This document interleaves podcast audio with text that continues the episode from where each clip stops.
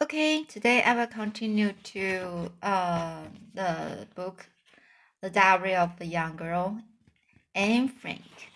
So, the next is the, so you can see, you can read the, uh, the book is the diary style. So you can see the date uh, she will describe in the, the every, each article uh, in front of the each article. Article. So, okay, Wednesday, 24th June 19, 1932. It is so hot.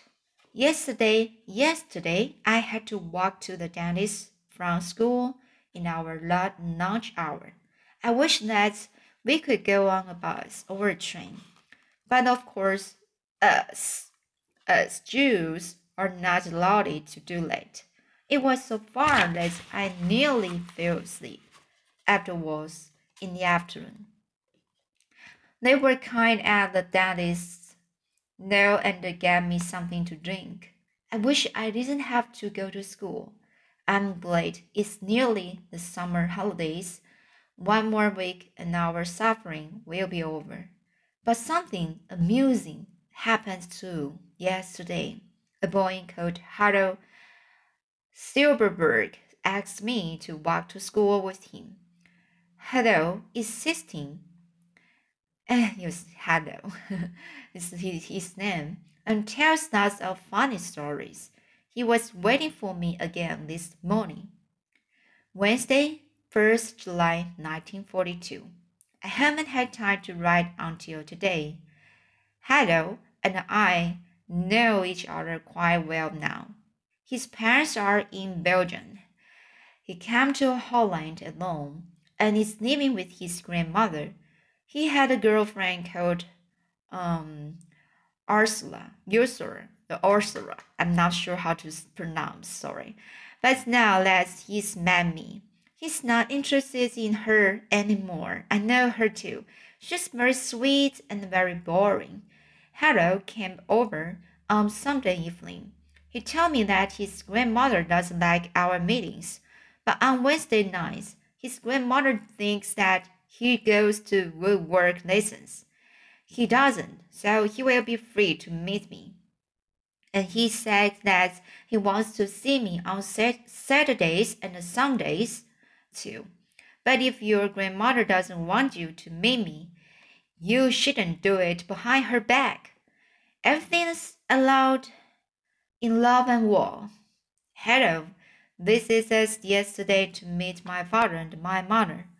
We had a big tea and they went out for a walk together later. It was ten past nine, eight, sorry. It was ten past eight when he brought me home. Father was very angry because it is so dangerous to be out after eight o'clock. I promised to come home by ten to aid in future. Sunday, 5th July 1942. My exam results were good. My parents are pleased, of course, and Margaret had a brilliant report as usual. And father has been at home a lot lately because he can't work work at the business anymore.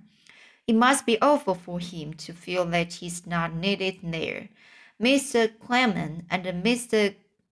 Uh, Kugler, Kugler are now the managers in the offices.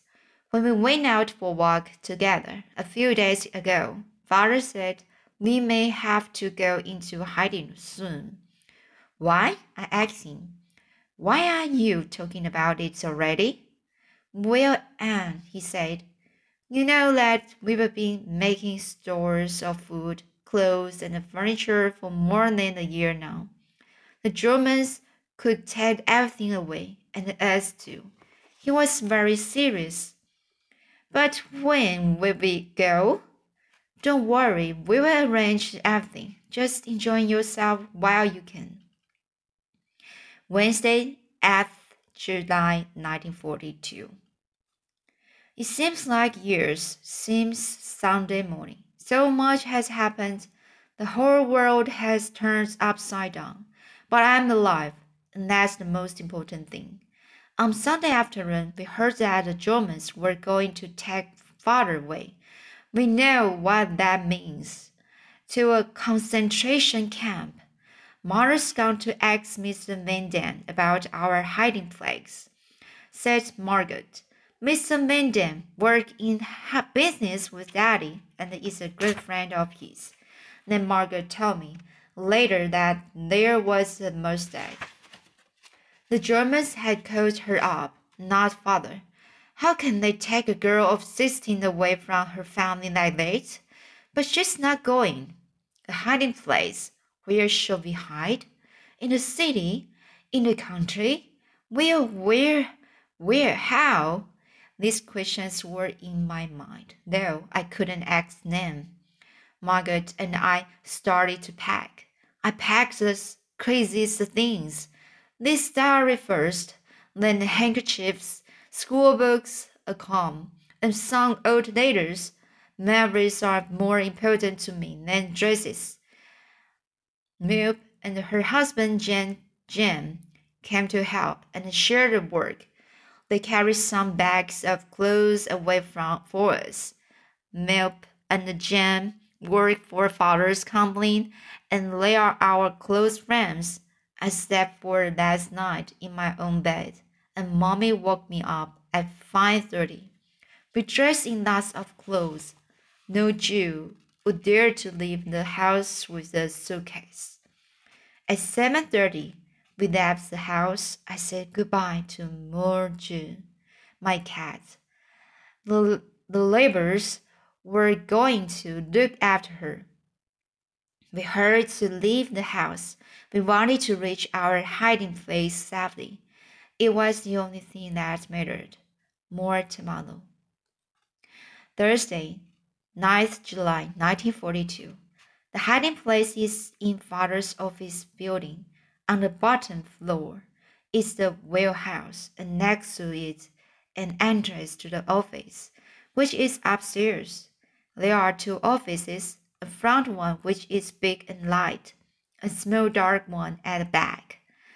Not so many people work in father's offices. Just Mr. Kugler, Mr. Quammen, Miep, and the 23 year old typist called Bab Muscujo. Mr. Muscujo, Bab, Bab's father, works in the warehouse with two helpers who don't know anything about us. From Mr. Kugler's office at the back, you go up another four stairs and you come to the private office, which is very fine and has good furniture. Up on the third floor is our secret annex. There are some attics for storage on the left, and on the right is the door to our hiding place. It's surprising that there are so many rooms behind that small gray door. Margaret and I share a small room, and mother and father's bedroom is also our sitting room. Our stairs Again, is a big light room, which will be the kitchen and the Mr. and Mrs. Menden's bedroom. There's a very small room for Peter, their son, and another attic. So that's our lovely annex.